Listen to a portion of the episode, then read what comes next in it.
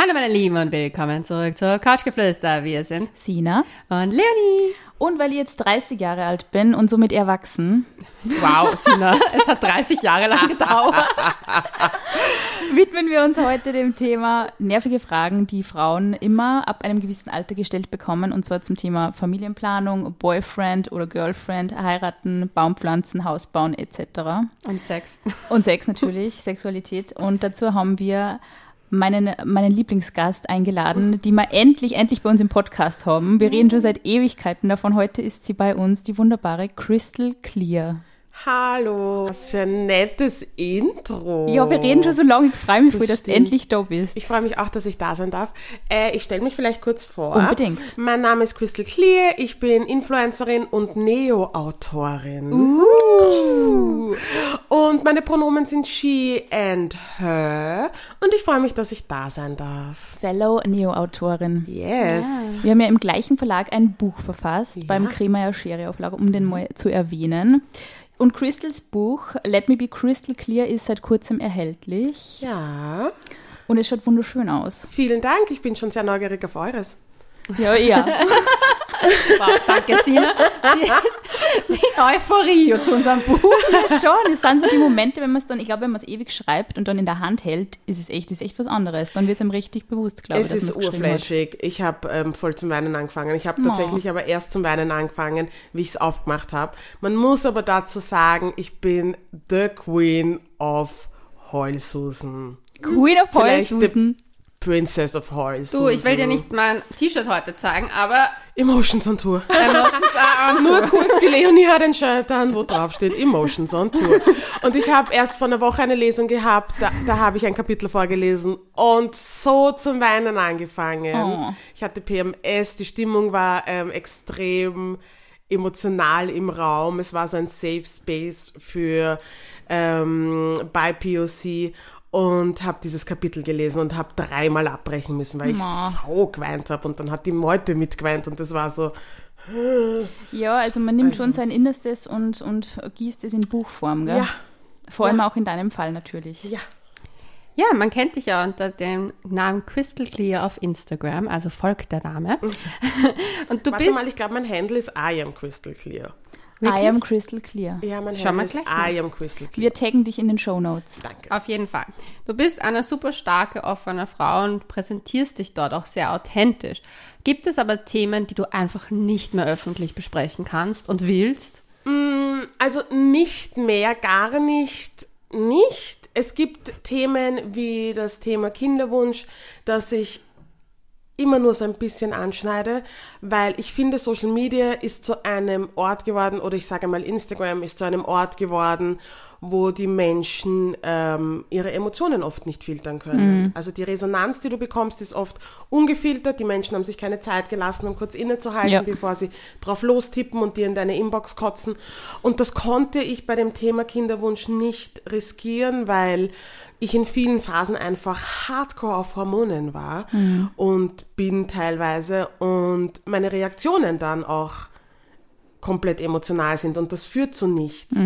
Und deswegen, und ich wollte auch die Geschichten, die Horrorgeschichten und die anderen Erfahrungen von den, von Menschen, zu denen ich in Wahrheit kaum einen persönlichen Bezug habe, ähm, nicht annehmen und mich dem nicht aussetzen. Also habe ich beschlossen, dass ich dieses Thema nicht, äh, nicht oder nur sehr, sehr wenig Raum auf meinem Instagram-Account gebe. Du hast das ja bei der Lesung, bei der die Leonie und ich ja auch waren im Sommer, hast du das ja eh angeschnitten, das Thema, dass du ja am Anfang gar nicht so sicher warst, ob du das überhaupt im Buch auch unterbringen möchtest. Was hat dich dann dazu bewegt, dass du doch drüber schreibst?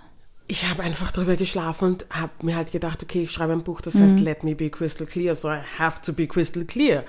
Und ich habe mir auch gedacht, hm, ich glaube, es geht so vielen Frauen so.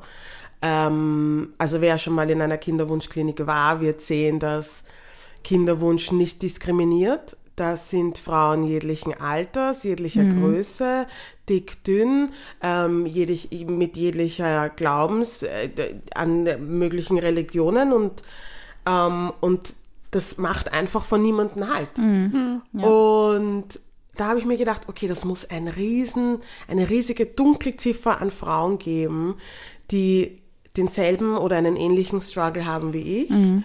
Und niemand redet darüber oder niemand schreibt darüber. Voll. Also ich war das Gefühl, es ist erst so vielleicht in der Bubble, in der wir jetzt sind, irgendwie so mit 30 Mhm. plus mal schon langsam, irgendwie so wie Instagram ja angefangen hat, irgendwie groß zu werden in Österreich. Ich meine, da waren wir ja alle nur blutjung und da Mhm. war das Thema ja für uns wahrscheinlich noch gar nicht so das Thema, aber das Gefühl, es sickert schon langsam immer so durch, dass Menschen das öffentlich machen. Also ich bin jetzt 38 und es ist immer noch Ja. ein Ja, Tabuthema Ja. unter Anführungszeichen. Und ich denke mir halt, wenn nicht jetzt, wann dann, dass man mit 30 Ja. oftmals, also ich meine, das mit den Ziffern ist halt auch so eine Geschichte, ja. Voll. Aber ähm, da, mit 30 habe ich mir über das auch keine Gedanken gemacht und habe halt noch zum Spaß gesagt, haha, wenn ich das mit IVF machen würde, wäre ich auch nicht böse, weil ähm, ich habe keinen Bock, mein Sexleben zu timen. Ja. Well, here I am. Ach, ja, Sch Schätzchen jetzt um diese Uhrzeit, ich stelle mir das auch so unromantisch vor. Und irgendwie, wenn sie das halt wirklich, ich meine, jedes Paar, ich habe echt das Gefühl, ich kenne Paare, die basteln und die basteln einen Monat und es funktioniert. Und ich kenne Paare, die basteln Mhm. jetzt schon richtig, richtig lang. Und ich habe das Gefühl, alle durchgehend haben einen Stress. Also die, die wirklich so sagen, okay, wir haben jetzt aufgehört mit der Verhütung, jetzt Mhm. geht's los, sogar die sind gestresst. Also es ist irgendwie, das Projekt Kind ist irgendwie so zu einem Riesenprojekt geworden, finde ich.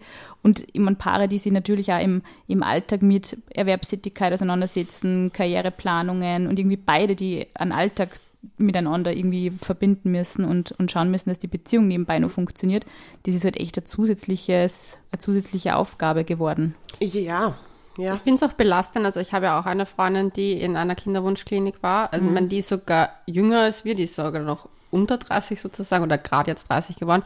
Und die hat halt auch gesagt, dass sie hat auch keine Anlaufstelle gehabt Ja. für Leute, die irgendwie auch ihre Sorgen einfach nur teilen. Nur gehört zu werden, es gibt da jemand anderen da draußen auch, der das auch durchlebt. der das ja. auch durchmacht. Ja. Deswegen finde ich das sehr schön, dass du das Kapitel in deinem Buch aufgenommen hast. Voll. Aber fällt es dir da nicht manchmal auch schwer, dann zu sagen, okay, jetzt ist die private Christel zu Hause und macht dann einen Cut und lässt doch mal diese ganzen Stories, die sie vielleicht über Instagram oder die Direct Messages, die sie bekommt, außen vor. Es ist manchmal schwieriger dadurch, weil es so ein privates Thema dann auch ist.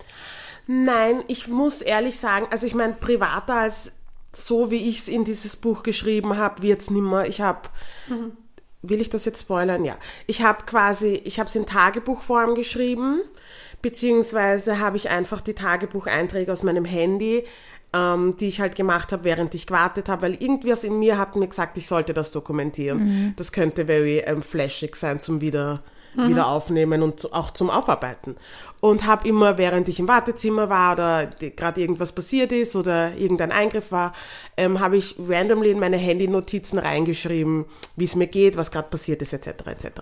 Und wie es darum gegangen ist, dieses Thema im Buch aufzunehmen, hat sich dann auch noch die Frage gestellt, wie mache ich das? Wie mache ich das, dass es möglichst vielen Menschen was bringt, dass es für mich auch eine heilende Wirkung hat, ähm, damit die Menschen so ungefähr verstehen, was in mir vorgegangen ist, weil es ist ja auch jede Kinderwunsch-Journey ist eine andere.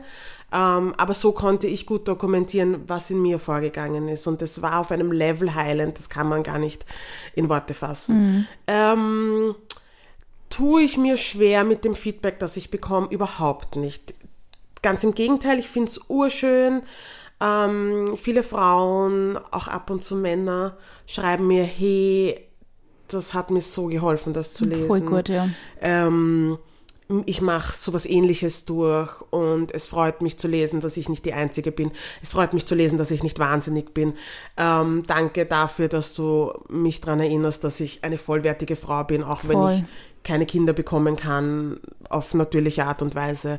Ähm, Männer haben mir geschrieben, hey, sie finden irgendwie keinen Bezug zu ihren Frauen, weil sie erkennen sie nicht wieder, weil du halt, wenn du auf Hormonen bist, Wahnsinn, ja. ein ganz anderer Mensch bist Kann man sich gar nicht vorstellen, außer man macht es dann, man muss man das wirklich kann nehmen und vorstellen. machen.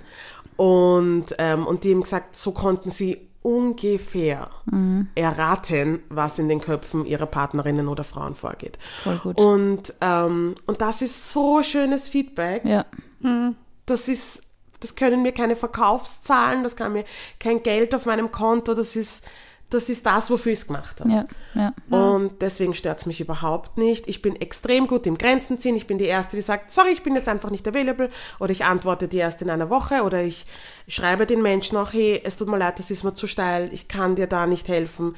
Das und das und das würde ich dir raten, wenn ich im Raum wäre es dir. Also wenn ich die Möglichkeit hätte, dir einen Tipp zu geben, würde ich dir das und das und das empfehlen. Man muss sich ja so ein bisschen distanzieren, glaube ich, von dem, was dann auch oft kommt, aber wenn es wahrscheinlich auch Ja. gut gemeint ist, oder? Weil, weil auch so diese Tipps und Ratschläge, die ja vielleicht auch gut gemeint sind. Also ich kenne es halt aus dem Bereich Endometriose dann Ja, natürlich, wo dann diese, Gott. Leonie kennt es aus dem Bereich Mental Health, wo dann diese Ratschläge, E-Mails kommen, eh lieb. Aber wenn halt, ja, habe ich eh alles schon probiert, kenne ich eh alles schon, danke. Und Mhm. wenn man um Ratschläge bittet, ist das was anderes. Oder um Adressen bittet, ist es wahrscheinlich echt was anderes, wie wenn halt dann wirklich also vielleicht Ungefragt. Geschichten kommen, ja genau, die vielleicht da eher demotivierend Ja. auch sind, oder? Ja, da hatte ich eine, eine Message, die einfach so wrong war in so many ways. Und ich bin halt da gerade, Entschuldigung, ich bin da gerade in der Therme gesessen äh, mit meinen Freundinnen und krieg diese Message und die war von hinten bis vorne botschert.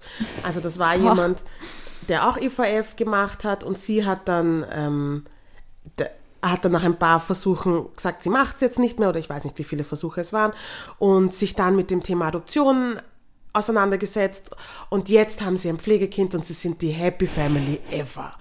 Und ob ich denn sowas Manu. auch in Betracht gezogen habe. Was? Und ich war so, willst du mich eigentlich Alter. verarschen, Kollegin? Und habe dann auch geschrieben, du, sei mal nicht besser. Du gehörst zu diesen Menschen, die wissen sollten, wie es sich anfühlt, diese ungefragten Tipps zu bekommen. Ich weiß, wie du in meiner Situation war, hat, warst, haben dir sicher auch einige Leute Sachen vorgeschlagen, ob du an irgendwas schon gedacht hast, ob du das schon in Betracht gezogen hast. Wie kann es sein, dass du so wenig Feingefühl für meine Situation hast, obwohl du in derselben warst? Ja. Wie ist das möglich? Und dann kam natürlich nichts mehr zurück. Und ich habe es überhaupt nicht bös geschrieben, sehr respektvoll, aber ich habe mir gedacht, manchmal muss man den Leuten oft erklären, dass sie mitdenken Ja, sollen, ja, weil um was nichts anderes geht. Und das war tatsächlich das Einzige. Ich finde es viel cool, weil du teilst dir das auch manchmal so, wenn du eben quasi deine Followerinnen und Follower und Fans dann also ein bisschen erziehst, was ja auch voll wichtig ist, weil es ist ja diese Seite, die ja, die, die ja viele Menschen, wenn sie eben beim Bekannten folgen, eigentlich gar nicht so mitkriegen. Eben, wie geht der Mensch, also egal, ich glaube, du kannst ein mega Superstar sein und es haut dir einfach eine Nachricht richtig von den Socken. Ich glaube, das unterschätzt man immer. Wie gehen da die meisten um, wenn du dann sagst, hey, jetzt pass einmal auf. Also sie hat jetzt nicht mehr geantwortet, aber so der, die Mehrheit. Die Mehrheit, das ist urschwer zu sagen. Das ist wirklich individuell. Es gibt Menschen, die sind total einsichtig. Es gibt Menschen, die verschwinden, also die, die, die entfolgen mir auch. Ähm, die blockieren mich. Was? Gibt's auch en masse. Ähm, Weil aber sie es nicht ja, bocken, dass sie einen Scheiß gemacht haben irgendwie, ja, oder? es gibt halt Menschen, die sagen, ich soll mich nicht so anstellen. Das ist der Preis, den du zahlst, wenn du eine Person des öffentlichen Lebens bist. Das ist ja das, das hasse ich am Das ist allermeisten. ein ziemlich geiles Argument, oder? Das heißt nicht, dass man der Öffentlichkeit irgendwas schuldig ist, finde ich. Na, eh nicht. Und Vor allem, du bist der Mensch. Exactly. Ich finde halt, dass man nicht vergessen darf, dass egal wie man jetzt im Fernsehen, im Radio oder im Internet sieht, dahinter steckt immer ein Mensch Mit Gefühlen. mit Gefühlen ähm, und gefasst. Issues, von denen du vielleicht einfach nichts weißt. Ja. Also ich bin schon vielen Menschen drüber gefahren, wenn sie zum Beispiel gefragt haben, warum ähm, mein Partner, also der Markus, mein Mann und ich äh, noch keine Kinder haben. Und da wusste ich aber noch nicht, dass ich IVF machen musste. Und habe aber schon gesagt, hey, das könnt ihr nicht fragen, weil das geht euch erstens nichts an und zweitens, was macht das, was ist was macht das für einen Mehrwert für dich aus? Und weißt du, ob ich nicht vielleicht keine Kinder haben möchte, ob das nicht gerade ein Thema in unserer Beziehung ist, ob ich keine Kinder haben kann, ob ich vielleicht schwanger bin, ob ich gerade ein Kind verloren habe? Du hast keine Voll. Ahnung von meiner Situation. Ja. Und mich das zu fragen, um deine Neugierde zu befriedigen, ist schlicht und einfach nicht cool. Ich würde das einfach niemals wenn fragen. Habt ihr hier jemals bei sowas ertappt, irgendwie, wo ihr euch denkt, oh Ja. Gott. Echt? Mir ist das vor zwei Jahren passiert. Es ist mir rausgerutscht, ja. Es ist mir rausgerutscht. Ähm, wir waren im Gespräch und sie, wir haben gerade über Zukunftspläne geredet und ich habe gesagt, ja, aber möchtest du keine Kinder haben? Und in der Sekunde, in der ich es gefragt habe, war ich so, äh, Aber da ist trotzdem die Situation eine andere, weil du kennst die Person Ja. vielleicht und du hast ein Zwiegespräch, ein persönliches und Ja. nicht so random, ich frage Ja. irgendwen, der eigentlich für mich anonym ist. Weil zum Beispiel die Sina und ich unterhalten uns ja auch einfach ob oft Voll. der Podcast ab und zu, Ja. ob wie wir uns die Zukunft vorstellen, ob wir vielleicht Kinder wollen. Und das ist ja, wenn man sozusagen zwei Freundinnen, ich glaube, da kann man schon mal die Frage einfach aus Interesse, weil man ja nicht auch immer die Meinung weiß von der anderen. Ja. Aber ich verstehe, was du meinst. Dieses Hoppala, das hätte ich vielleicht nicht so sagen können. Genau, aber ich hätte ja. halt auch einfach nicht fragen brauchen, weil Ja. es bringt mir jetzt nichts. Ich habe Ja. mich auch instantly entschuldigt und mein Gegenüber hat es voll verstanden. Aber ja, Aber es gibt so Momente. Ich meine, kein, jeder Mensch macht Fehler. Na sicher. Die Sache ist ja, wie, wie steht man dazu, ob man dann jemanden blockiert und wegläuft. Ziemlich geil. weglaufen sollen. Das wäre eine super erwachsene Lösung gewesen. Apropos Sina, das macht man über 30, man Macht läuft man nicht läuft weg? einfach Ah, ich bin davon. echt froh eure Genau. Tipps, muss ich sagen. Ich fühle mich noch ein bisschen alleine in diesem Alter. Es ist ein bisschen weird alles so. Aber ich verstehe das voll. Es ist echt so, ich finde, es- es ist wirklich situationsabhängig. Wenn du mit der Person vielleicht schon zigmal davor über das Thema geredet hast und so, dann denke ich mir, ja, okay. Mhm. Ja, Oder so, vielleicht. wenn man sich angenähert Ja. hat. Ja. Aber zum Beispiel, ich habe immer die Situation mit, ähm, mit Menschen des, äh, der, der körpernahen Dienstleistungen. Mhm. Ich will jetzt nicht konkreter, aber da gibt es wirklich Menschen in meinem Umfeld, mit denen ich bis auf diese eine Stunde im Monat keinen Kontakt habe. Mhm. Und ich werde am laufenden Band gefragt, Ich wann ich, was ver- ist. wann ich, wann ich mich verlobe, wann Mhm. ich heirate, wann ich Kinder kriege. Und Und ich habe schon sehen. öfter gesagt, dass ich es echt mühsam finde, Mhm. diese Fragen zu beantworten. Jedes Mal wieder aufs Neue. Mhm. Und das, ich, ich, da muss ich ja sagen, bin ich echt ein bisschen mit meinem Latein am Ende. Und ich denke mir dann oft, what would Crystal do? What would Crystal do? Crystal ist letztens gefragt worden beim Waxen, ob das eine Kaiserschnittnarbe ist. Alter, Und das war aber die Narbe, die ich habe vom Eileiter entfernen. Alter. Und ähm, ich kann ganz gut damit umgehen. Ja. Es hat mich jetzt nicht wirklich getriggert, aber ich habe gesagt, ich habe dann halt einfach die Wahrheit gesagt. Ich habe gesagt, hm, das ist mein Eileiter, wurde an dieser Stelle entfernt. Das wäre ein bisschen klein für eine Kaiserschnittnarbe, aber ich kann auf natürlichem Wege keine Kinder kriegen. Und genau um solche Antworten zu vermeiden oder um solche Gespräche zu vermeiden, sollte man das nicht fragen. Und ich glaube, diese Depilatora wollte instantly im Erdboden versinken. Und ich bin mir sicher, dass sie nie wieder fragt. Hoffentlich. Und ich ja. glaube, es braucht einfach Extrembeispiele unter Anführungszeichen, ähm, damit die Leute es behirnen. Und ich habe, glaube ich, vor sieben Jahren, das steht auch im Buch, vor sieben Jahren einen Blog-Eintrag zu diesem Thema geschrieben. Weil eine Freundin, ich war mit einer Freundin essen und ähm, die hat zwei Monate davor eine Curettage gehabt, also weh. mm, quasi eine Ausschabung, weil sie eine Fehlgeburt hatte. Und dann waren wir essen und sie, es war glaube ich das zweite Mal, dass sie draußen war, seitdem das passiert ist. Und sie war eh sehr fragile. Und da kommt so ein random Typ, den sie über 800 Ecken kennt und sagt, hey, wie geht's da? Und ähm, ihr habt ja gerade geheiratet und wie schaut's mit Babys aus? Oh, Alter. Und es war einfach so, es war diese Situation, war so mindblowing zu mir. Ähm, und sie hat extrem cool reagiert, sie hat die Wahrheit gesagt und hat gesagt, hey, ich hatte gerade eine Fehlgeburt und das ist echt kein gutes Thema und in Wahrheit solltest du das niemanden fragen. Und da habe ich mir, da war mir das erste Mal bewusst, oh mein Gott, diese Sachen passieren am laufenden Band. Und mir war klar, es wird mir auch passieren. Es wird dir passieren, Leonie, und es wird dir passieren, Sina. Und wir müssen einfach schauen, dass die Leute realisieren, dass sich das nicht ausgeht.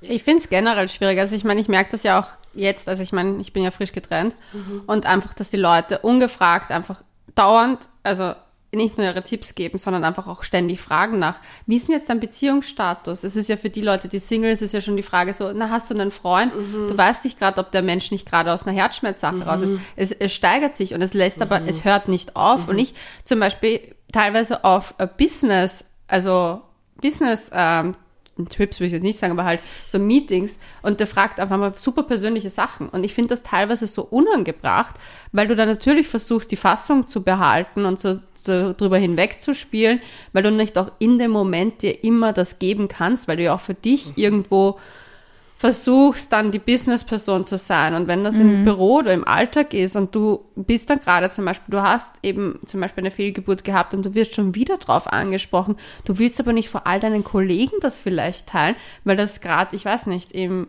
keine Ahnung, Ja, äh, oder auch du hast Küchenraum dann, ja, und, und stattfindet. du hast da die Situation arbeitsmäßig, dass du vielleicht eigentlich vielleicht sogar deinen Job los sein könntest, wenn dein Arbeitgeber mitkriegt, dass du schwanger werden möchtest Ja. oder so. Also ich finde, Ja, das, das ist mega. Die, die meisten. Leute machen extrem heikle Themen zu Smalltalk-Themen und um Ja. Konversation zu machen. Das finde ich richtig problematisch eigentlich. Das fällt mir immer mehr auf.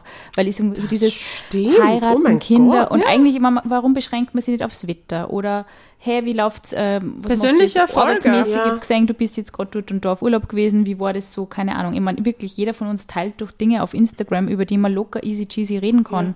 Das ist und immer es gibt Beziehung, Dinge, es sind immer diese mega Baby, und es sind nur bei, Family, es ist ja. nur bei Nur bei Frauen, so. Frauen. Ja. Das wollte ich Ja, gerade sagen. Hat dann ich- Markus auch die Fragen bekommen? So Das, auch das kommt im Buch vor. Nein. Geil, Den hat ja. noch nie jemand gefragt, ob er Kinder will. Und er ist der Erste, der Ja sagt. Mhm. ähm, aber ja, das ist halt einfach auch, ich finde, das zeigt auch, wie, wie die Gesellschaft, und ja, wir sind auch ein Teil der Gesellschaft, aber wie, woran sich Gesellschaft Frauen ein bisschen wertet, habe ich immer das Ja. Gefühl, ja. Weil hast du einen Partner? Okay, dann können wir reden, because then you're kind of serious. Ja. Das habe ich das Gefühl, Ja. ja. Oder ähm, hast bin du wieder Kinder? unserious. Ja. Bist du verheiratet? Weil wenn du verheiratet bist, bist ist sowieso Goal. Wenn du verheiratet hast, bist ähm, mit Kindern, hast sowieso gewonnen. Dann hast du den Lotto-Sechser gemacht. Und alles drunter ist immer so ein bisschen ein Downgrade. Und das sehe ich nicht so. Oder bei Männern halt dann freiwillig, okay, da kann ich weitermachen. Ja, Aber genau. wenn die Person dann vielleicht sagt, ich habe kein Interesse, scheißegal. Die einzige Frage, die wirklich so nervige Typen beim Fortgehen abwimmelt, ist, hast du einen Freund? Ja, okay, ja, dann tschüss. Aber also nein, es das zahlt mich nicht. funktioniert Ist das immer. ein Wahnsinn oder ist doch echt unglaublich? ja. Ja, ich finde es Also arg, man- dass zum Beispiel, das, ich habe darüber nämlich letztens nachgedacht, weil ich habe, erstens habe ich meine Beziehung ja gepostet gehabt. Ich habe am meisten Likes darauf bekommen, weil das ist irgendwie, wie du sagst, der Goal.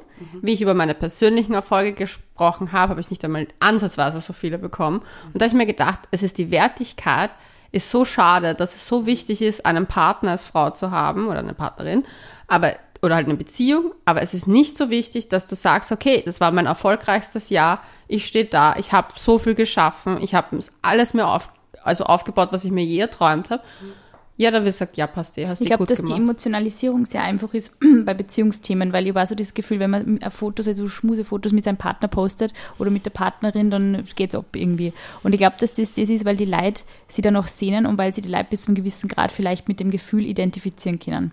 Ich glaube, die Dinge wie persönlicher Erfolg ist vielleicht was, das kennt in dem Ausmaß vielleicht nicht jeder, muss man sagen.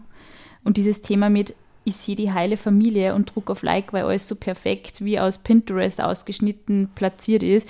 Ich glaube, diese Wunschvorstellung hat halt irgendwie jeder und denkt sie Like. Einfach nur, weil es irgendwie perfektioniert, ästhetisch inszeniert ist. Und gar nicht einmal so diese mega ehrlichen Sachen. Ich meine, ich, bin- ich, bin, ich bin echt so ein, ich, ich lese mir immer unter dem Büdel des, den Text durch, um zu schauen, worum geht's überhaupt. Und ich habe echt oft also das Gefühl, dass dann mega viele Menschen auch schon hergängen und so einer Familie posten, um halt wieder irgendein Produkt zu, zu promoten. Und denke mir, good for you, wenn du da irgendwie ein Living draus machen hast, Kinder. Aber das ist für mich halt dann nicht unbedingt like-worthy.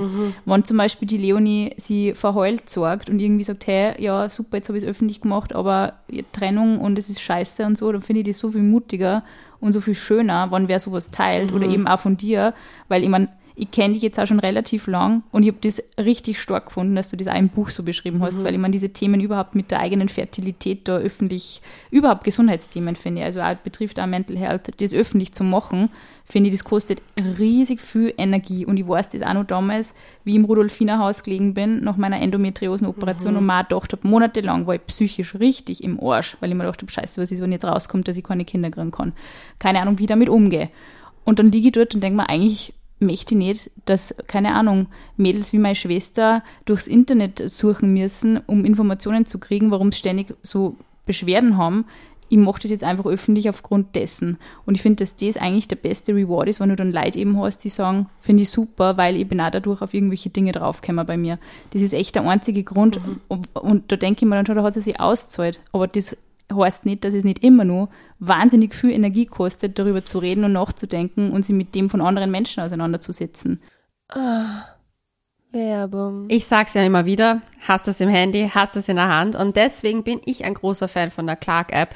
Sie hat mir persönlich auch geholfen, meine Versicherung zu wechseln, weil ich ein besseres Angebot gefunden habe. Clark findet nämlich mit einem Algorithmus aus über 160 Versichern den Tarif, der am besten zu dir passt. Und mir hat das extremst geholfen, vor allem weil es auch super nette Versicherungsexperten bei Clark gibt, die sich alles anhören, per Telefon, E-Mail, Live-Chat und das Beste daran ist, oh mein Gott, ohne Wartezeiten. Clark gibt außerdem all unseren Lauschis einen Amazon-Gutschein von bis zu 30 Euro. Einfach die Clark-App runterladen oder direkt auf die Webseite gehen, also clark.de für Deutschland oder goclark.at für Österreich und bei der Registrierung den Gutscheincode COUCH eingeben. Außerdem könnt ihr, wenn ihr bestehende Versicherungen in die Clark-App hochladet, auch einen 15 Euro Amazon-Gutschein und bei zwei Versicherungen sogar ganze 30 Euro Amazon-Gutschein absahnen. Und wenn du die Clark-App einer Person weiterempfiehlst und die Person auch eine Versicherung über Clark abschließt, abschließt, erhalten du und die Person einen 50 Euro Bonus. Alle Infos und Teilnahmebedingungen findest du in den Show Notes. Ja, und ich glaube, dass halt oft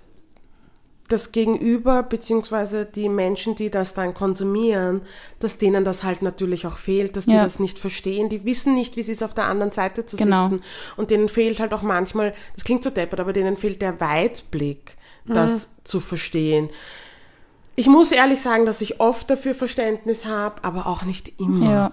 Weil ähm, wir schreiben einfach das Jahr 2021 und ich meine, Social Media Usage, pff, das sollte man dann jetzt schon langsam drauf haben. Und wenn man das nicht drauf hat, dann halt ein bisschen an Hausverstand oder Voll. einfach Menschlichkeit, sich das Empathie, sich hineinversetzen in wie es andere Menschen geht. Ja. Ähm, aber ja, das ist halt auch Neugierde und da jetzt mal einfallen, dich zu fragen, wie dein Beziehungsstatus ist. Ja. I don't think so. Ich finde es auch unnötig, weil ich denke mir, da steht eine Person vor dir. Warum müssen wir, also ich finde es halt wirklich, also ich bin, natürlich von meiner Freundin frage ich schon, wie, wie läuft das Dating live, weil ich mir halt einfach Interesse halb äh, das gerne wissen würde, um up to date zu sein. Aber interessiert es wirklich jemanden von der Marketingabteilung, wie mein Beziehungsstatus ist? Vor allem, es bringt ja nichts. Was ich richtig geil bei der Lesung fand, war dein Teil übers Heiraten. Ja, Tut voll. das nicht? Nein, ich habe nicht gesagt, tut, ja, Nein, ihr genau, müsst gesagt, nicht, tut's ja, das genau. nicht Für die tut's anderen. das nicht für die anderen, ihr müsst nicht Das heiraten. ich nämlich richtig labernd gefunden, weil ich mir dann auch gedacht habe, so, oh mein Gott, stimmt, dieser Teil, an den denke ich, habe ich ja, den hatte ich ja gar nicht. Aber stimmt, ich habe sofort an dich gedacht, Sina, weil ich mir gedacht habe, so, oh Gott, wie viele da reinreden werden Mhm. und wie viel da noch kommt. Ich fürchte mich da jetzt schon davor. Was war Ich habe da absolut auch keine romantischen Vorstellungen von diesem Tag. Ich glaube, dass das irgendwie schön ist, wenn du sagst, wir verbringen unser Leben ja sowieso gemeinsam, aber jetzt sind wir vielleicht auch rechtlich auch füreinander verantwortlich. Ja. Und ich kann mir vorstellen, dass das bei euch also der Anspruch war. Also wir sind eh schon so ein Team, aber wir wollen es jetzt auch irgendwie vor dem Gesetz und vor unseren Freunden sein. Ja, Offiziell also ich sagen, oder? Ganz ehrlich, das Motto unserer Hochzeit war Bis einer speibt.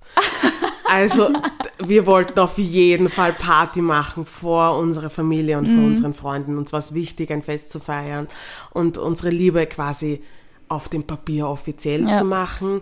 Ähm, wir haben vor, äh, ich glaube, in, na, in der Nacht davor haben wir gestritten, aber so, wie viele Paare übrigens, aber so kurz bevor es losgegangen ist, haben wir noch geschrieben und, und uns ausgemacht, dass uns, also ich habe zu Markus gesagt, schau, ich freue mich oh drauf, dich zu heiraten, aber wir haben diesen Deal, dass wenn es nicht funktioniert, wir es nicht unnötig in die Länge ziehen, wenn wir merken, wir haben alles probiert, ähm, dann müssen wir uns gehen lassen.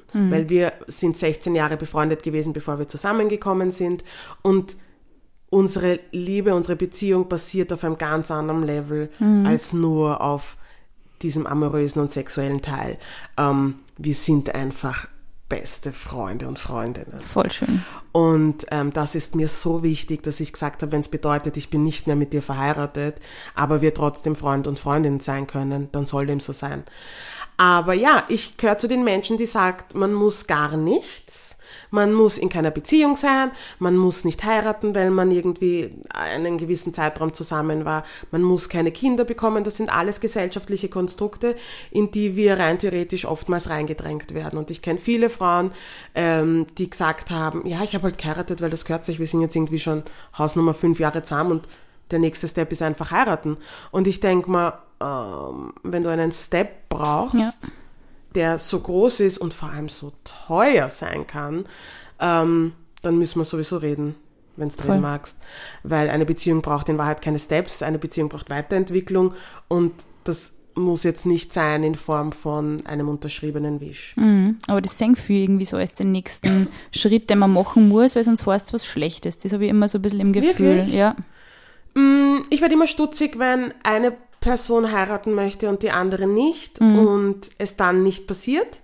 Dann denke ich mir, mm, I don't know about that, weil dann bleibt ja einer oder eine auf der Strecke und das finde ich immer ein bisschen schwierig, Ja, weil die Wünsche auch nicht erfüllt werden. weil Genau. Wünsche nicht erfüllt werden und ich finde, es gibt Kompromisse heutzutage, die man eingehen kann. Ja. ja. Eigentumswohnung kaufen zusammen, das bindet viel mehr. Nein. ja, das ist Kredit gemeinsam. Weißt du, was ich meine? Einen Kredit kriegen. ähm, oder halt auch einfach nur eine eingetragene Partnerschaft. Ja. Ja. das ist rein rechtlich nicht dasselbe wie verheiratet sein. Aber man muss nichts davon machen. Ähm, und wenn man sich dafür entschließt zu heiraten, dann, und man macht so, wie wir es gemacht haben, zum Beispiel, also wir haben zweimal geheiratet, einmal klassisch, ähm, unter Anführungszeichen, mit weißem Kleid und Standesbeamten und vielen Freunden. Und dann noch einmal traditionell nigerianisch mit blauen Outfit und vielen Das hat Familienmitgliedern. so schön ausgeschaut. Es war auch urgeil, aber der Weg dorthin war ein gottverdammt steiniger. Es war so ein Wieso? Horrortrip. Es war Mhm. teuer, Also. ähm, es war stressig, sowas auf die Beine zu stellen. Wir haben das in sieben Monaten auf die Beine gestellt. Wow. Ähm, das klingt urlang, aber es ist. Naja, es ist die meisten Paare sind ja wirklich so ein Jahr, eineinhalb Jahre Hochzeitsplanung, oder? Und ihr habt zwei Hochzeiten haben gemacht zwei der Zeit. Hochzeiten in acht Monaten gemacht, weil die zweite war irgendwie einen Monat später. Ich bereue nichts, ich trauere regelmäßig dem, dem der Geldsumme hinterher, die uns das gekostet hat. Aber es war einfach ein geiles Fest, es war eine geile Party. Aber ähm, ich sage jeder Braut, und ich habe jetzt gerade auf dem Weg hierher auch mit einer Freundin von mir geschrieben, die geweiht hat, weil sie auch gerade Hochzeit plant und sie packt Mann, ihr oh Leben Mann. nicht. Und ich habe gesagt, das ist nicht der Sinn der Sache. Es ist nicht der Sinn der Sache, dass du weinst. Ihr heiratet für euch zwei, ihr heiratet nicht für deine Mutter, du heiratest nicht für irgendwelche Bekannte, die du dreimal im Jahr siehst. Das ist es nicht. Nur ein kleiner Reminder. Wenn du schon so viel Geld zahlst, dann hat dir das Spaß zu machen. Ja. Und dann musst du das für dich machen, nicht für Instagram, nicht für Pinterest, nicht für Facebook, nicht für irgendwelche Menschen, außer für dich und in ihrem Fall deinen Partner. Das ist schon so ein bisschen eskaliert, finde ich, weil ich habe jetzt erst einmal ein. Kolumnenthema darüber geschrieben. Ich habe das Gefühl, es ist wirklich, also erstens einmal die, dieses ganze Wedding Planner-Thema. Ich meine, da haben wir nur alle den Film mit der J-Lo, glaube ich, gesehen, oder? Ja. 2000 irgendwas. Und das war doch nur so, mein Gott, Wedding Planner, Ja. die Amis sind crazy. Und jetzt, also gefühlt irgendwie ist jeder auf Instagram Wedding Planner und macht Hochzeitstorten. Und ich denke mir, was für eine riesen Branche, sogar in der Pandemie, eine riesen Branche und kostet unglaublich viel Geld. Und ich denke mir, hey, wenn die Leute das für sich selber machen, finde ich es mega geil, aber es erhöht ja den Druck auf Paare, die eben wie du und die ja teilweise wie ich wahrscheinlich auch so dieses eher so die bodenständige Beziehung haben und die halt nie so auf, oh mein Gott, und wir posten jeden Tag 17.000 Fotos von unserer Hochzeit. Wer das machen möchte, finde ich super. Mir stresst sowas. Wie war das bei dir? Hat das dir ein bisschen so gestresst? Mich hat das, es war mir tatsächlich nicht der Druck von außen, dem konnte ich ganz gut standhalten. Mich hat schon genervt, dass immer irgendwer was zu melden hatte, irgendwer gesagt hat, ich glaube, ich weiß ungefähr, wie dein Kleid ausschauen wird. Und ich mir dachte, nein, du hast keine Ahnung and you're gonna be very surprised. Ähm, aber was ich ganz schlimm fand, war, ich komme aus einem armen Background ursprünglich, also ich war immer ein armes Kind, wir hatten nie viel Geld. Und dann war plötzlich, äh, dann waren, dann ging es da um absurde Summen. Und wir wollten halt einfach die Leute, die wir eingeladen haben, die haben wir gern eingeladen, die wollten wir unbedingt dabei haben. Wir haben große Familien, wir haben einen großen Freundes- und Bekanntenkreis und wir sind um vieles nicht drum herum gekommen, wenn wir es gern so gemacht hätten, wie wir es uns vorgestellt hätten. Und das waren einfach horrende Summen. Ja, voll. Und das hat mich gestresst. Dass für das, dass ich für das Geld, das wir bezahlt haben, dass der Output nicht gepasst hat. Und rückblickend, und das wird dir jede Braut und jeder Bräutigam sagen, sitzt du dann dort und die Sachen, die nicht schief, die schief gelaufen sind, sind in den meisten Fällen vollkommen egal. Weil du freust dich so, es ist so ein schöner Tag. Es ist jetzt definitiv nicht der schönste Tag meines Lebens gewesen, aber es war ein sehr schöner Tag und du bist so umgeben von so viel Liebe, die die Menschen, die du um dich hast, mitbringen. Ich bin eine halbe Stunde zu spät zu meiner eigenen Hochzeit gekommen, weil meine Haare nicht gepasst haben. Es war wurscht. Ja, es voll. hat genieselt am Tag meiner Hochzeit. Und wie ich dann rausgegangen, wir haben Auto geheiratet im Oktober, musst halt auch mal bringen. Super, super war- Monat, finde ich. Ja, aber es super war Monat. urschön. Es hat so schöne Herbstfarben gehabt. Voll. Und es hat genieselt und wie ich rausgekommen bin, halbe Stunde zu spät, ist die Sonne rausgekommen. Und ich war einfach, bin aufgewacht, habe gesehen, okay, es ist so neblig, ich sehe nicht einmal meine Hand vor meiner Nase. Ähm, aber ich kann es jetzt eh nicht ändern. Du kannst es ja, nicht voll. ändern.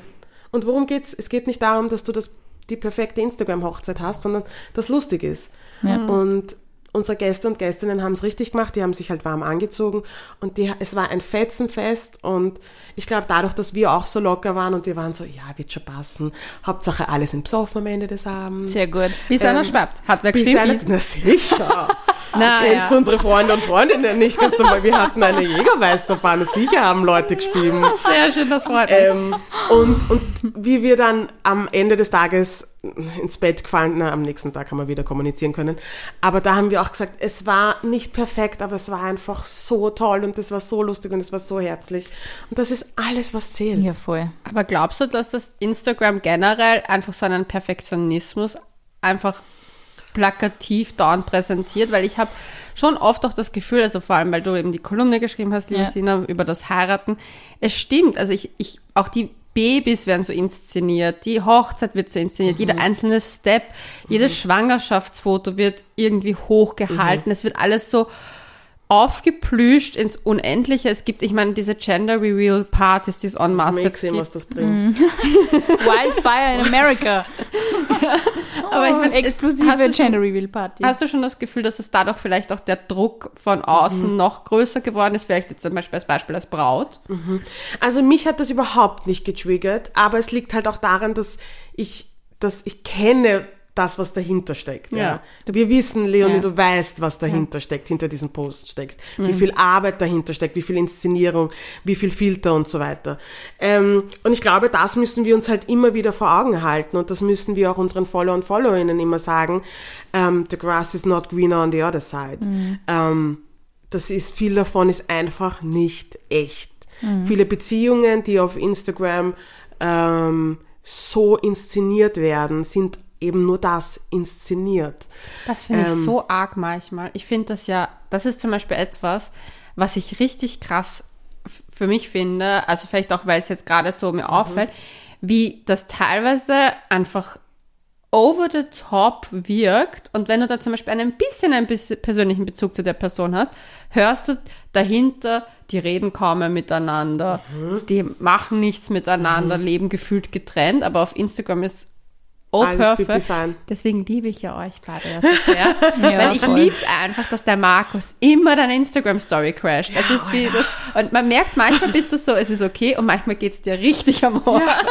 Und ich das Meistens richtig am man, man Arsch. sieht dir das manchmal so an, manchmal ist es so, ah, okay, lassen wir ihn halt. Und manchmal sieht man dein Auge schon fast zucken. ich finde das, ich find das so schön immer, weil ich mir denke so, so sollen Beziehungen auch auf Instagram manchmal ausschauen, weil es wirkt einfach authentisch. Es ist einfach so in the moment eingefangen. Das ist ja sehr schön. Ja, also wir sind doch einfach, wir sind zu müde, um den ganzen Scheiß zu faken, ja. Wir haben auch überhaupt keinen Bock drauf. Wir verstehen nicht, warum wir das machen sollten. Ähm, wir sind letztens, wo waren wir da? Irgendwie ist es, irgendwie sind wir spazieren gewesen und das Ganze ist eskaliert und wir haben uns zum Streiten angefangen auf der Straße. Und ich habe mir gedacht, na erst stell dir vor, wir wären eines von diesen Pärchen gewesen, die so tun, als würden ihnen 365 Tage die Sonne aus dem Arsch scheinen und als würden sie sich nicht, nicht am Arsch gehen. Und die würden uns jetzt auf der Straße sehen, wo ich sage, das ist eine Frechheit. Und ich, manchmal frage ich mich, und wie kam er? Und er mich anschaut und sagt, warum musst du immer alles so emotional sehen? Und, ähm, und wir haben uns eh vertragen, ja, aber es war so ein, das passiert doch den besten Paaren da draußen, ja. Ja. Und es ist so, ich habe keinen Bock drauf. Ich will diese perfektionistischen ähm, Posts nicht konsumieren. Und warum sollte ich sie dann machen? Ja, voll. Und ich glaube, zu wissen, dass das alles nicht echt ist, hilft urgut dabei, das ähm, differenzieren zu können. Ich verstehe jede Person, die sagt, mir ist das zu arg, es triggert mich, ich bin neidisch, ich bin eifersüchtig, Ja. ähm, ich will das auch, aber ich krieg's nicht, wenn die nicht wissen, wie es im Background abgeht. Weil so wie du sagst, wir haben die Kollegen und Kolleginnen, die ihre perfekte Beziehung auf Instagram inszenieren und wir aber wissen, wie sie im echten Leben ausschaut. Leonie wir- sagt immer den geflügelten Satz, ähm, Erwartungen sind geplante Enttäuschungen. Ich finde, Ja. das kann man ja wirklich echt auf alles Mein anwenden. ganzes Alles, was Buch irgendwie, basiert darauf, dass Genau. Erwartungen uns nur das Leben schwer genau, machen. ja, wirklich. Ja, voll. Also eben, also wenn du Single bist und dann erwartest du, hast du die Vorstellung, ich, meine, ich war auch selber lang Single, ich glaube, Chris, äh, Crystal, du warst auch relativ, Sechs Jahre, ja. ja, seven, seven lang? years. Ich, ich weiß nicht, ich glaube auf ein Leben gesehen nicht. Nein, auf ein ganzes ich ja. Leben gesehen nicht. Aber mit Mitte 20 ist lang wahrscheinlich. Wahrscheinlich, ja. Aber sogar dann Aber ich denkt glaube, sogar da ist der Stress einfach so, weil alle glauben, und das Ja. ist meine neue Theorie, weil ich bin ja mit der Gen Z jetzt wieder, ich connecte Leonie mit der ist Jugend. quasi wieder 20. ja, quasi wieder. Stell ich mir stressig vor. Es ist mega stressig, schau mich an. Ich habe jetzt ganz wieder weite Hosen, wenn es nass wird, ich weiß schon gar nicht, wie ich das handeln Aber das soll. lustig, das habe ich gestern auch gehabt und dann habe ich gesagt, das habe ich schon seit 1999 nicht mehr gehabt. Und die Ich bin- Person, ich zu der ich das gesagt habe, war so, was war 1999? Ich habe mir gedacht, na, Alter. Ja. Ich habe meine Buffalos wieder rausgeholt. Na, aber die haben zum Beispiel dann gesagt, ja, aber auf Instagram siehst du immer diese Pärchen und alles. Und, das ist, und die haben so einen Wunsch mit Anfang 20, dass sie das auch haben. Und ich verstehe das. Natürlich, man hat ja immer das Bedürfnis, ab einem gewissen Alter erstens seine Sexualität vielleicht mit, vielleicht auch eher einen fixeren Partner auszuprobieren, weil sie dann noch ein bisschen intensiver werden kann. Plus Intimität und Nähe ist einfach schön, das Gefühl. Aber das stresst die so sehr, dass die teilweise, habe ich das Gefühl, komplett den, den Fokus auf ihr Leben vergessen und so darauf fokussiert sind, auch diese perfekte Beziehung endlich hinzubekommen. Aber in Wahrheit gibt es perfekt. Und das ist genau nicht. das, glaube ich, was uns also, ich meine, um da ein bisschen so technisch zu werden, was uns immer Whistleblower so ein bisschen näher bringen wollen, dass Instagram das sehr wohl checkt, wenn das genau das ist, was vielleicht in deinem Leben unter Anführungszeichen fehlt und was du eben intensiv anschaust. Und natürlich kriegst du es dann mehr eingespült. Das ist, ich finde, das ist halt immer so die Frage. Social Media kann super sein, um sie mit Menschen zu connecten und Movements zu starten und irgendwie auch zu sagen, hey, Beziehungen sind nicht immer nur schwarz-weiß und Hollywood. Aber es kann auch dazu führen, dass Menschen sich ständig mit dem konfrontiert sehen, was sie eben gerade nicht haben. Und Aber ich muss dazu sagen, dass da halt auch jeder und jede selbst dafür verantwortlich sind, sich einen Feed zu kuratieren, Genau, das der sie nämlich, vielleicht ja. auch einfach nicht triggert. Genau. Ähm, und deswegen plädiere ich auch in jeder Hinsicht, sei es in Body Neutrality, sei es in ähm, antirassistischer Arbeit, antisexistischer Arbeit, einfach einen Feed für sich selbst zu kreieren, der möglichst divers ist, der deinen Genau. Horizont erweitert und dich nicht ständig triggert. Ja. Mich triggert Social Media nicht. Ja. Mir passiert es manchmal, dass ich mir denke, langweilig.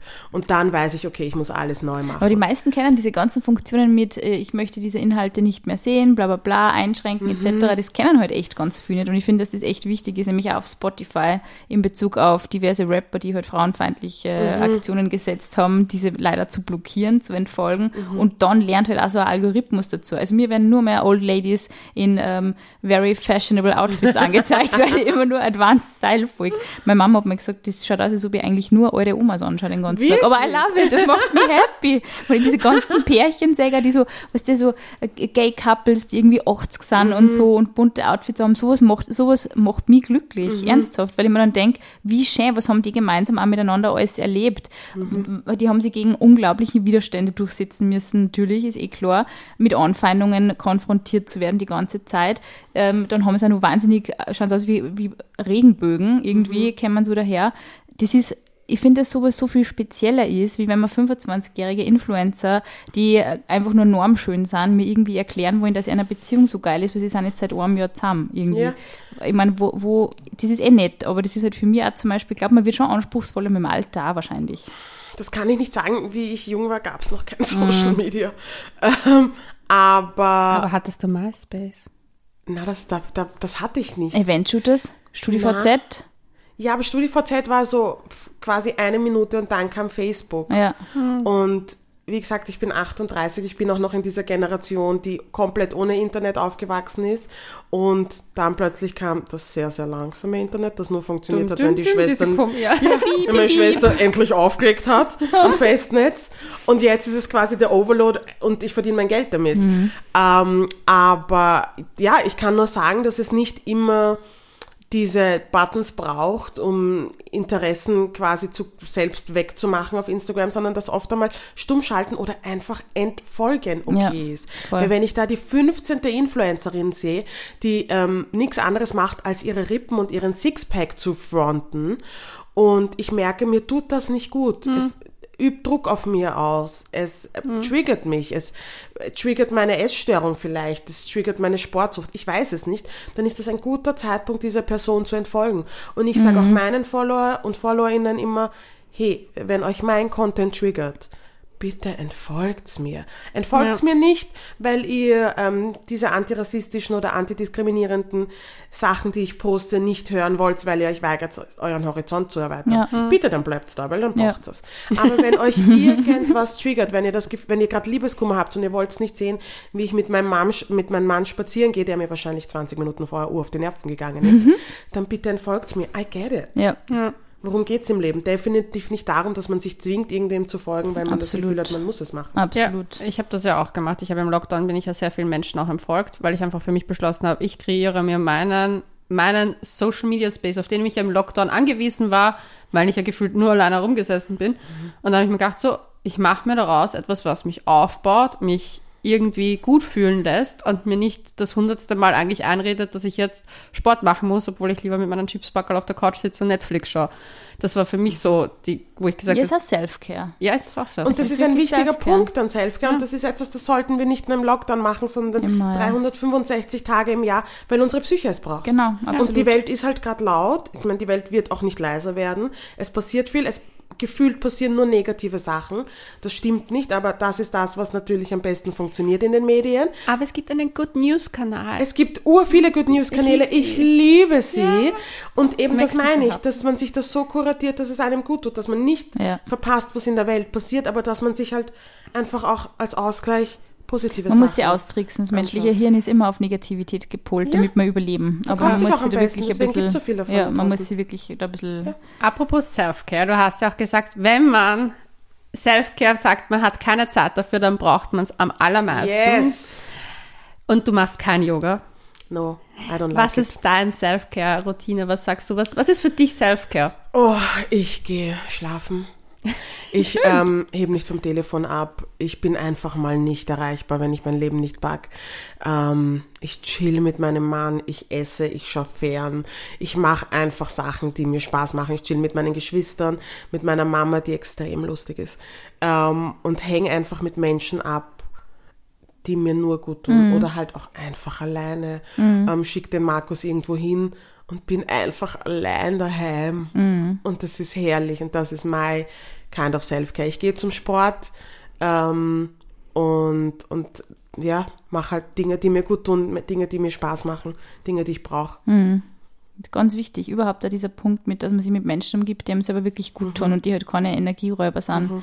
Davon muss man sich ja echt verabschieden. Das haben wir übrigens auch ein Kapitel in unserem, in unserem Werk. Ich freue mich denke, schon so auf euer Buch. Boah, ja, es ist so crazy. Ich denke mir immer, wenn man dann reinschaut und wenn man das dann durchliest, so, oh mein Gott, wen interessiert sowas dann überhaupt? Und dann denke ich mir auf der anderen. Seite eben wieder, eigentlich ist es so wichtig, dass man halt diese verschiedenen, du, ja, aber das ist das Gleiche mit, wie jetzt nochmal zurück zum Liebeskummer-Thema. Ich meine, so oft wie ich Liebeskummer, glaube ich, habe in meinem Leben, könnte mehrere Bücher wahrscheinlich schreiben. Wurscht. Aber es ist immer wieder interessant, dass trotzdem, man hat dann auf einmal, es ist ja immer eine neue Phase. Man wächst ja mit jeder schmerzlichen Erfahrung.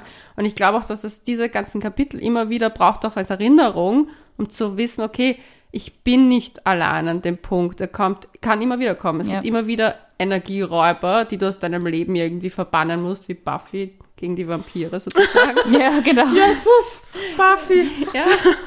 Wenn Sie wir ist, schon, sie ist wirklich total 2000er irgendwie, gell? voll. I'm going back in time. Ihr werdet das noch sehen. Ja, und ich glaube, es ist ein bisschen so. very ein- supportive. Es ist echt ein wenig so Imposter-Syndrom, das halt auch nur Frauen haben. So, warum eigentlich ich? Was habe eigentlich ich zum Sagen, dass Das ich ein Buch schreiben kann? Das ist total du das arg. wirklich? Ja, Ja, total. Gibt's ja Echt? wirklich, ja. Ja. Zwischendurch war ich so, okay, wie, wer soll das lesen? Dann bin ich so wieder so, okay, Aber das habe ich beim Podcast immer. ja, das, ja, aber Das wissen wir ja, dass das ein Schatz ist, gell? Ja, voll. das Internet, was ist denn das? Das ist Internet. Das wissen wir, dass das da in dem Fall, der ist ein Gedanke, ein Schatz ist. Es ist, nein, es ist wirklich, es ist echt, es ist echt interessant, weil ich denke mir dann auch immer so, wie, also, hört das wirklich wer? Liest das wirklich Ja, wer? sicher, ich hör's und es ist Und es ist echt spannend, weil, meine, dann kriegst du eben diese Nachrichten und das sind eigentlich, finde ich, so wichtige Reminder, dass man mit dieser Arbeit weitermacht. Mhm. Weil ich denke mir oft so, okay, manchmal sitzt man da und wir kichern irgendwie über irgendwelche. Penisgeschichten oder so und dann aber reden wir eben wieder über super wichtige Dinge wie, ja, Gesundheit oder eben Selbstbestimmtheit beim Sex. Es ist wirklich für viele Menschen und nicht selbstverständlich. Ja. Ganz viele Dinge. Und, Und das, das ist, das ist der Grund, warum wir das machen, warum auch du das machst. Warum Ja, du und auch ich glaube, was wir redest. halt immer, wie du eben sagst, was wir halt immer ähm, vergessen oder tendieren zu vergessen, ist, dass nicht alle auf demselben Level sind. Ja. Dass nicht alle die Möglichkeit haben, ihre Gedanken zu sortieren und dass es ihnen hilft, etwas zu lesen, um den Weitblick zu bekommen oder Ja. um es halt sortiert zu bekommen oder um dem, was sie empfinden, was sie mitmachen, was sie durchgemacht haben, ähm, definieren zu können. Es ist so wichtig. Ich merke, sich das ist so abgeholt fühlt da, ja. Also das Imposter-Syndrom, I'm deeply sorry, but it's bullshit. Ja, aber es ist halt wirklich, es ist voll wichtig. Also wie gesagt, bei mir ist es das Thema, ich lese gerade aktuell sehr viel, habe ich über Liebeskummer Herzschmerz gelesen, das habe ich jetzt aufgehört, ich versuche das zu lösen, aber es war für mich auch wichtig, um zu merken, okay, wo stehe ich gerade, wo kann ich mich hinorientieren, so als das Gefühl. Und dann ist mir aber auch aufgefallen, es ist auch wichtig, dass ich für mich das auch wieder nach außen trage und eben was mache. Wie war es für dich? War der Wunsch nach einem Buch immer schon da? Dass du eins schreibst oder wa- wann, wa- wie, wie war der Ablauf? Ich wollte schon immer ein Buch schreiben. Ähm, die Steffi von Kremeyer und Sherry hat mir geschrieben, da war ich gerade im Urlaub. Und sie hat geschrieben, hast du schon mal drüber nachgedacht, ein Buch zu schreiben? Und ich war so, ja. Und ich glaube, das war eher eine rhetorische Frage. Aber ja, ich habe schon immer drüber nachgedacht, ein Buch zu schreiben. Ich habe als Kind die Oma von Am Apfelbaum von Mira Lobe. Bestes. Ja, und da hat mir das Ende nicht gefallen und ich habe es umgeschrieben. Sehr gut. Und, und da war ich wirklich, da- ich glaube, da war ich, was vielleicht neun. Und da hat meine Mutter schon gesagt, ah, okay, that girl In die, in die Richtung geht das also.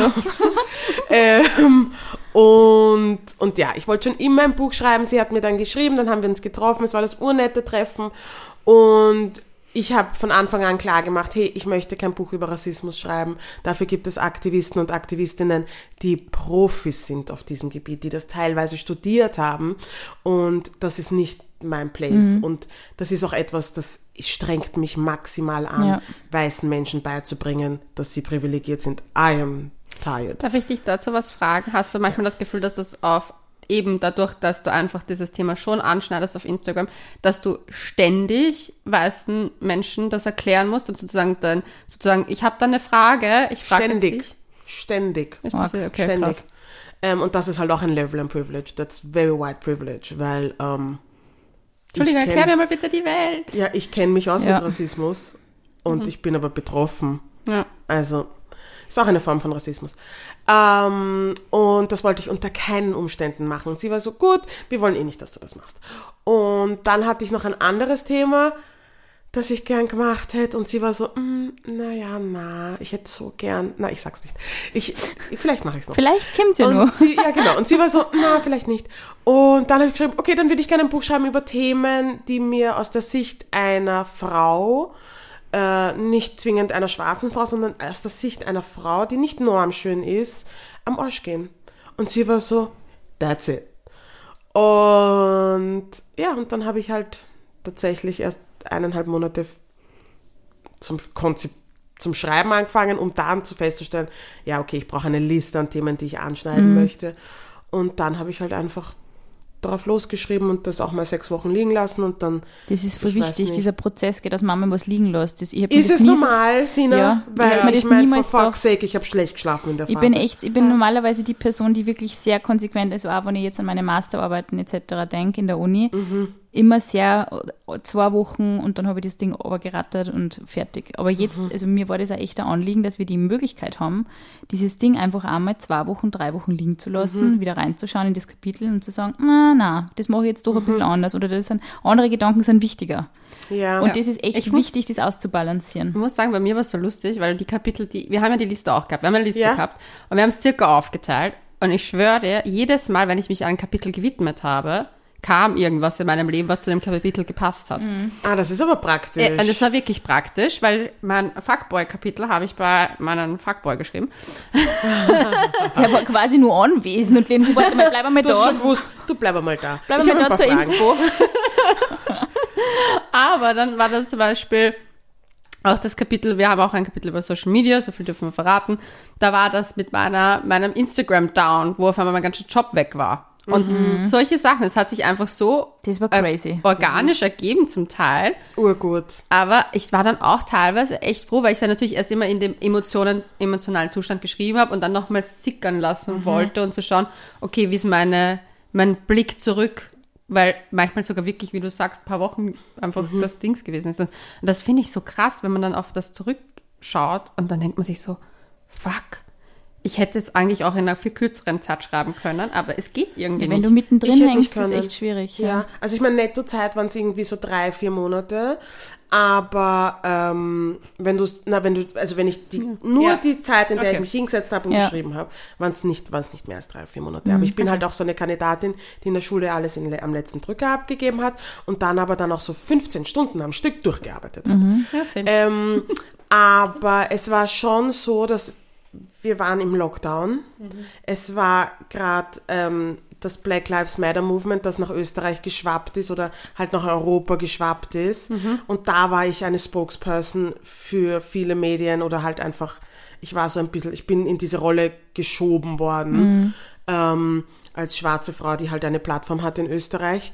Und ich war auf Hormonen, also ich war halt, ich habe gerade dieses Ja, Kinderwunschthema alles gemacht. Es war ein Wahnsinn und ich hätte Krass. nicht, ich hätte es nicht schnell abgeben können Ja. und ich habe halt auch offen mit dem Verlag geschrieben und gesagt, schaut Leute, das und das ist meine Situation. Es kann sein, dass ich dieses Buch ein bisschen später abgebe, aber ich gebe es ab. Ähm, ich kann nicht mehr machen, als ich mache, weil mir einfach die Kapazitäten fehlen und sie waren Gott sei Dank so kulant, dass ähm, sie mir da entgegengekommen sind. Ja, vor allem, weil man eben über so sehr emotionale, persönliche Dinge schreibt. Das ist Mhm. halt wirklich, wenn du das dann durchlebst, also für manche ist es eben eine Inspiration, für manche ist es halt dann sehr, sehr, sehr schwierig, über Mhm. das zu reden. Ich glaube, dass das gar nicht, dass es da gar kein richtig oder falsch gibt, sondern vielleicht manchmal ja. braucht man ein bisschen eine Distanz dazwischen, um zu sagen, okay, das ist jetzt Monate her oder jetzt habe ich mich irgendwie in der Situation auch eigentlich arrangiert und es ist besser für mich. Äh, Christel, was ich nur fragen wollte, du hast ja ein Buch erwähnt, ähm, was ich extrem emotional gefunden habe, ähm, dass du das dann auch quasi mit deiner Mama besprechen musst, jetzt nachdem Ja. das Buch heraus ist. Ähm, jetzt ist meine Frage, also ich finde, es ist halt immer so eine Sache, wenn man eben zum Beispiel jetzt der ähm, Waxerin zum Beispiel mitteilt, diese Ja. Fragen soll man nicht stellen, aber wie Ja. geht man jetzt damit um, wenn es wirklich aus dem engeren Familien- Verwandtenkreis kommt? Wie ist es, ist es, ist es da ein Unterschied für die zu sagen, bitte reden wir da nicht jetzt heute drüber? Wie gehst du dann damit um? Generell meinst du oder Mhm. jetzt in Bezug auf meine Mama? Generell, also generell alles, was irgendwie engerer sozialer Mhm. Kreis ist. Ich habe tatsächlich viele meiner engen Menschen, die ich heiß liebe, ausgeschlossen aus diesem Prozess. Ich habe Gott sei Dank eine Freundin, die auch IVF gemacht hat und die war so meine Bezugsperson. Und dann gibt's noch so eine Handvoll Menschen, und das sind wirklich drei oder vier, die einen Live-Ticker bekommen, unter Anführungszeichen.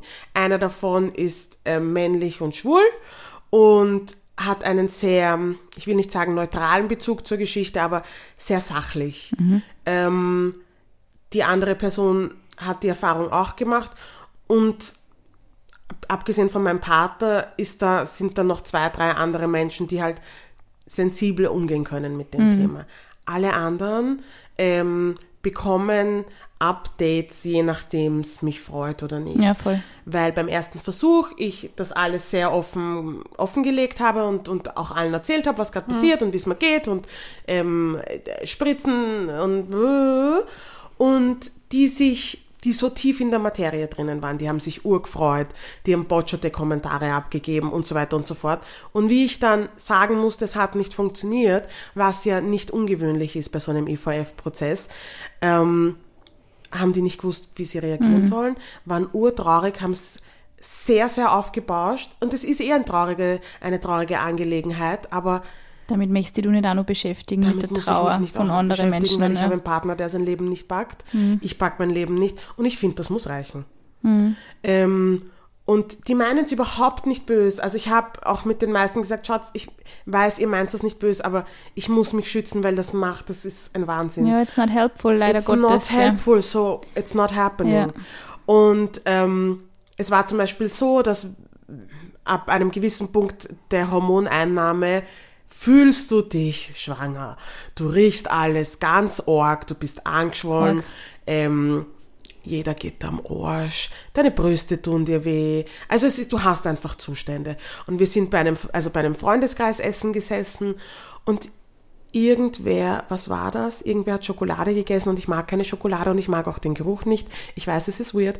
Ähm, aber an dem Tag war es einfach so arg, dass ich gesagt habe, können wir ein Fenster aufmachen? Ich packe den Geruch nicht. Und da schaut dich natürlich jeder an und sagt, naja, wenn das nicht schon ein Indiz ist, Mein und rückblickend war es kein Indiz. Rückblickend waren es einfach nur die Hormone. Ähm, und, und ja, du weißt, sie meinen es nicht böse, du weißt, sie sind die Ersten, die sich urfreuen, aber das sind doch Menschen, die nicht nachvollziehen können, wie es dir geht, die kein Verständnis dafür haben, dass du gerade keine Kapazitäten hast, weil du bist emotional drüber. Ähm, die es einfach nicht nachvollziehen können. Und ich sag auch jeder Person, mit der ich zu tun habe, die mich fragt, wie es mir geht oder wie ich das nach außen hingetragen habe, sage ich, ich trage es nur noch ganz, ganz, ganz, ganz wenig nach außen in den jeweiligen Situationen, wenn wir gerade jetzt wieder einen Versuch starten, weil die Leute nicht damit Ja. umgehen und weil es mir, weil es für mich angenehmer ist. Vielleicht auch gutes Learning, wenn man jetzt in seinem engeren Kreis vielleicht wirklich jemanden hat, von dem man eben weiß, dass diese ähm, Versuche unternommen werden, dass man vielleicht auch so ein bisschen an der eigenen Kontenance arbeitet und dann nicht vielleicht immer, wow, super oder Ja. oh mein Gott, voll schlimm, sondern vielleicht so ein bisschen gesettelter reagiert. Ja, oder einfach fragt, hey, magst du drüber reden? ja. Ja. Ähm, weil nicht fragen ist dann halt auch deppert. Ja, es ist aber halt schwierig, einfach zu sagen, aber- magst du drüber reden? Die Person Genau. sagt dir dann eh ja oder nein. Genau. Ja, aber ich finde, das in sehr vielen Bereichen sollte man Ja. sich das überlegen und sich denken, so, braucht es jetzt meinen Tipp? Braucht es jetzt, oder, weil in Wahrheit will man oft einfach nur gesehen werden in seiner Freude, in seinem Schmerz und oft braucht es da keinen Kommentar, sondern einfach nur sozusagen vielleicht die offenen Arme und manchmal muss man auch gar nichts sagen, man setzt sich einfach zusammen hin und schaut sich einen Film an und das ist das Beste, was passieren kann. Und ich finde, manchmal hat man so als Freundin das Gefühl, oh Gott, ich muss der Person jetzt unbedingt irgendwie zur Seite stehen. Und Aber allein, dass man und so, da ja. ist, ist oft schon Hilfe, finde ich, genug. Und ich finde, das habe ich, also für mich jetzt gelernt, dass mir am besten hat mir getan, einfach mit meinem besten Freund auf der Couch zu chillen und einfach Netflix zu schauen und nicht drüber zu reden, sondern zu essen. Das ist wahrscheinlich echt da wichtig, dass man sich da mal rausholt aus dem, oder? Weil es dreht sich eh schon gefühlt die Ja. ganze Welt um das eine Thema. Um jedes Thema, egal was das ist, glaube ich. Ich glaube, wir sollten uns alle ein bisschen mal von der Pers Person so zurücknehmen und zu sagen, okay, ich öffne den Raum für dich, wenn du reden willst, red, wenn nicht, nicht. Aber ich bin da und ich sehe dich und ich gebe jetzt keinen großen Tipp und kein A und O und oh mein Gott. Und Kommentare eben. Und ja. Aber das, ja, das ist halt einfach, man, das, es ist ja auch nicht böse gemeint, man will ja einfach seinem Gegenüber irgendwie helfen. Ja, man eh. möchte sie aus der Situation befreien. Und ich bin auch so eine Kandidatin, die sagt, okay, wir können das lösen. It's all good. Aber manche Dinge lösen sich von selber. Manche Dinge müssen nicht mit meiner Hilfe gelöst werden. Wie du sagst, manchmal hilft es einfach Genau. nur da zu sitzen und Rotwein zu trinken und über irgendwas anderes zu reden. Aber ja, wie gesagt, ich nehme es niemanden übel. Ja. Aber ich habe für mich beschlossen, ich will nicht einmal mehr in die Situationen kommen. Und wenn es einen Versuch gegeben hat und ich das Bedürfnis habe, drüber zu reden, rede ich drüber. Wenn nicht, dann halt einfach nicht. Das ist aber eine eh gute, sehr gute Entscheidung für dich, auch deine eigenen Grenzen zu wahren und Ja. zu schauen, was tut dir gut. Und aber ich glaube, da braucht es halt auch einmal die Erfahrung darin, zu wissen, wie weit man vielleicht auch geht mit seinen, wie man für sich einen Weg findet, damit umzugehen. Na, ich finde, für mich ist es immer, ich frage mich immer, wie es mir nach einer Situation gegangen ist. Und wenn es mir nach einer Situation schlecht gegangen ist. Und das muss jetzt nicht im, immer auf Bezug ähm, Kinderwunsch sein, Ja. sondern auf Treffen mit Freunden und Freundinnen, bei denen ich mir nicht sicher bin, wie wir in unserer Beziehung stehen. Ähm, äh, Business Meetings. Wenn ich da rausgehe und ich fühle mich nicht gut, Ja. dann analysiere ich, warum ich mich nicht gut fühle. Was ist passiert, dass ich mich nicht wohlfühle? Was ist passiert, dass ich mich schlecht fühle? Und meistens kommt man dann drauf, okay, die Umstände haben nicht gepasst, die Person, mit der ich kommuniziert habe, die Kommunikation hat nicht gepasst, das und das wurde gesagt, das und das wurde gemacht. Und dann kann man dem entgegenwirken und daraus lernen und genauso handhabe ich das. Die Moral der Geschichte ist, ähm, ihr könnt ruhig ein bisschen egoistischer sein, Party People, ähm, ihr müsst gar nichts. Ähm, wir können unsere gesellschaftlichen Konstrukte, wir müssen unsere gesellschaftlichen Konstrukte hinterfragen. And life's short, gotta live it your way. Das waren wunderbare Worte und damit sagen wir Bussi Baba und bis zum nächsten Mal.